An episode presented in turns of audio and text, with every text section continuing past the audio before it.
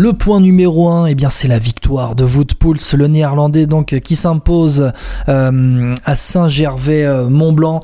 Wout Poels donc, qui s'était échappé dans euh, la côte des, Amerans où il était euh, échappé hein, dans, ce final d'étape. Poels qui s'était échappé avec Warren Barguil et puis notamment Marc Solaire. On a eu la chute aussi dans, dans la descente vers Domancy, la chute de Chris Neylands qui, eh bien, a voulu prendre un bidon dans euh, un bidon sur une moto fraîcheur et puis la, chute de Chris Neylands qui s'est relevé mais Bon, voilà, plus de peur que de mal, j'ai envie de vous dire, mais il nous a bien fait peur quand même. Hein. Le, laiton, euh, Chris, euh, Chris Neylands, qui euh, a rejoint l'arrivée Saint-Gervais-Mont-Blanc. J'essaie de regarder son classement à l'arrivée, 35e à 13 minutes 18, donc de Wout Pouls. Bon, Wout Pouls, faut qu'on en parle un petit peu parce que c'est sa première victoire d'étape dans un grand tour. Imaginez un petit peu, lui qui était passé professionnel dans les années 2000, qui était passé par Vacances Soleil, Quick Step et puis équipier modèle euh, équipier modèle pardon, à, la, à la Sky. Euh, qui a 35 ans aujourd'hui, euh, vainqueur de la Ruta del Sol l'année dernière, vainqueur du Tour de la Communauté de Valence en 2016, qui avait déjà remporté une étape sur Paris-Nice et sur le Critérium du Dauphiné en 2018 et en 2019 quand il portait le maillot de, la Sky.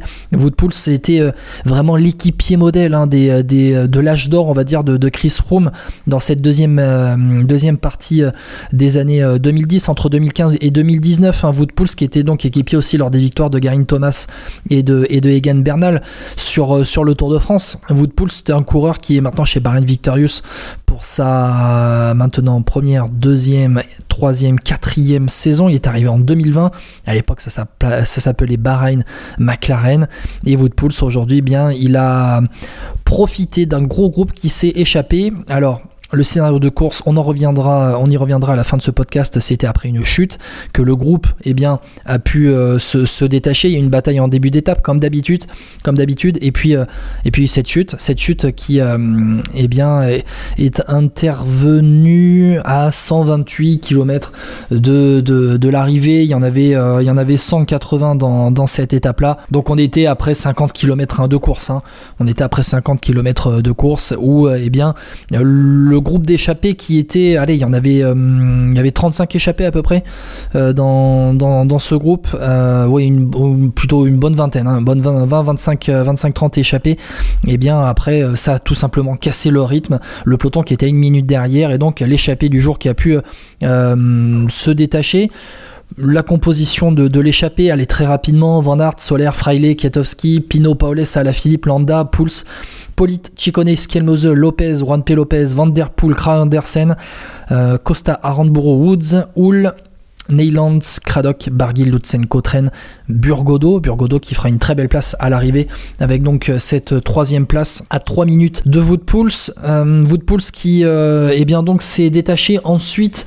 Euh, C'était dans, le col des Aravis. Dans le col des, Aravis, il y a eu eh bien une attaque dans, le col des, Aravis pour aller chercher les, les points de la montagne. Notamment, c'est Marc Solaire qui eh bien avait attaqué. Il a été rejoint ensuite par Wout van Aert notamment et puis euh, Woodpulse et Chris Neylands et Woodpulse euh, donc c'est arraché pour aller euh, chercher Marc Solaire et puis dans la descente ensuite les quatre ont, creusé l'écart jusqu'à, j'ai envie de vous dire, une descente en deux temps, puisqu'il y a eu d'abord une descente, on va dire, jusqu'à après le col des Aravis, hein, jusqu'à Flumet avec une légère remontée vers Megève, et puis la redescente après vers Domancy.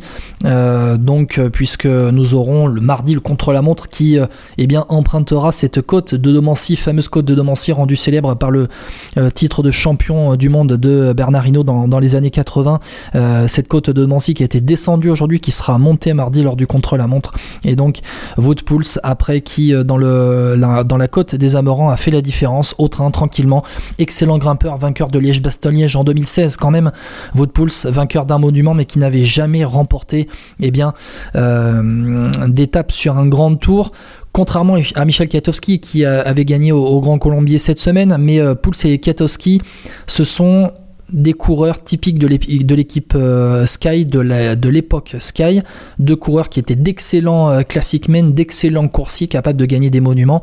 Mais qui se mettait derrière lors des grands tours au service des, des meilleurs, on va dire un peu à la manière de la Jumbo aujourd'hui. Donc Woodpools, il s'impose avec eh bien, eh bien, eh bien, l'écart final sur euh, Van Aert, deuxième, c'est 2 minutes 08. Wout Van Aert qui eh bien, a fait la, la, montée euh, au train, il est revenu sur Solaire, notamment dans la côte des Amerans, et puis ensuite la montée vers Saint-Gervais-Mont-Blanc.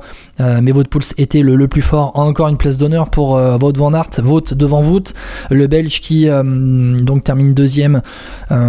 Aujourd'hui, il avait terminé deuxième à Saint-Sébastien, il avait terminé troisième à Limoges, il avait fait cinquième à Bayonne, neuvième à Nogaro et à, et à Moulins. Il a encore tenté, il est encore là aujourd'hui, sa femme n'a pas accouché. Euh, peut-être qu'on le verra eh bien, mardi lors du contre-la-montre. Euh, il sera l'un des grands, grands favoris de ce contre-la-montre. Hein. On fera la présentation dans le débrief de, de la deuxième semaine demain avec euh, Étienne. Wout van Aert qui eh bien, a encore raté hein, cette victoire d'étape qui lui tendait les bras. Magnifique troisième place de Mathieu Burgodo qui confirme hein, Mathieu Burgodo, le coureur de la Total Énergie, qui était présent dans l'échappée, qui a couru intelligemment et qui vient faire un nouveau top 3 après sa deuxième place à, Belleville en Beaujolais. C'était c'était cette semaine exactement c'était jeudi, voilà, sa deuxième place à Belleville en Beaujolais, alors que Yon Izagir l'a emporté en, solitaire. Il avait aussi fait euh, top 10 au, au Puy de Dôme avec sa neuvième place.